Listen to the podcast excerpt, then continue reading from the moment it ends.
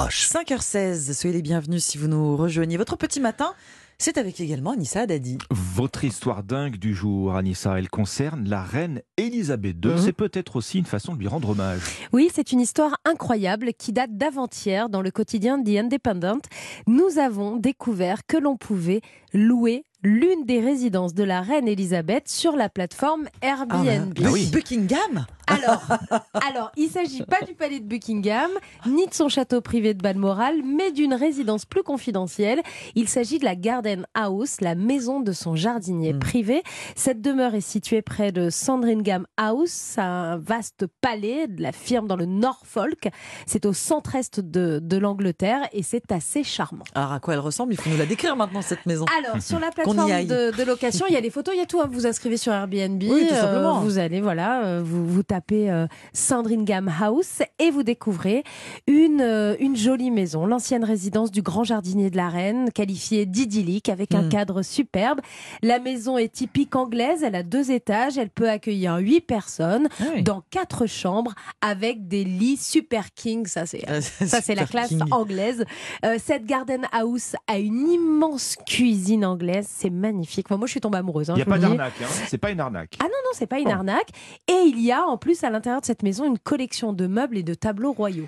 Ça va nous coûter cher de louer l'une des demeures de la reine Elisabeth II, Anissa? Eh bien, vous pouvez louer cette charmante maison pour 230 237 livres minimum, 275 euros jusqu'à 354 livres, 410 euros par nuit. Oui, C'est pas quand même. même. Oui, mais Bon, c'est pas excessif. On peut s'attendre, pas- on, peut- on on Oui. pouvait penser que ça allait dépasser le, le- C'est- le millier, quoi. Non, mais C'est pas, c'est pas un rêve de millionnaire, mais c'est pas à la portée de toutes les bourses. Alors, C'est pas à la portée de toutes les bourses, mais n'oubliez pas que c'est une maison pour 8 personnes. Vous y allez à Oui, on quatre peut coups. partager, on peut partager. Vous divisez, euh, Oui, vous divisez le montant. Bon, ça vous fait une petite semaine de vacances Ah bah chez ouais. la reine. c'est Chez pas la mal. reine Sur Non, le va. domaine également, vous pourrez visiter le musée des expositions et des transports de Sandringham qui présente la plus grande collection de véhicules royaux, dont la première voiture à moteur possédée par un membre de la famille royale.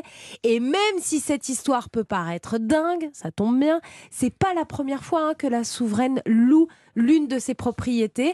Euh, on, on lit ça aussi dans The Independent. Sa demeure écossaise, dans laquelle elle s'est éteinte hier à Balmoral, abrite plusieurs cottages, des cottages de vacances qu'elle loue aussi sur Airbnb aux alentours de 550 livres euh, euh, la semaine, donc 643 euros la semaine, un cottage à Balmoral chez la reine. Hmm.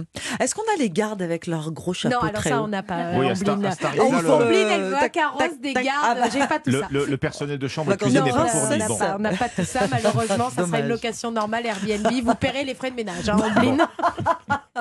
C'est noté. Alors, Sandringham, d'accord. Sandringham, voilà. Si vous voulez, on ira ensemble. Euh, Avec grand plaisir. Merci beaucoup, euh, Anissa. On vous retrouve euh, dans un quart d'heure maintenant. Un peu moins. Oh, précisément 11 minutes pour la météo. J'arrive.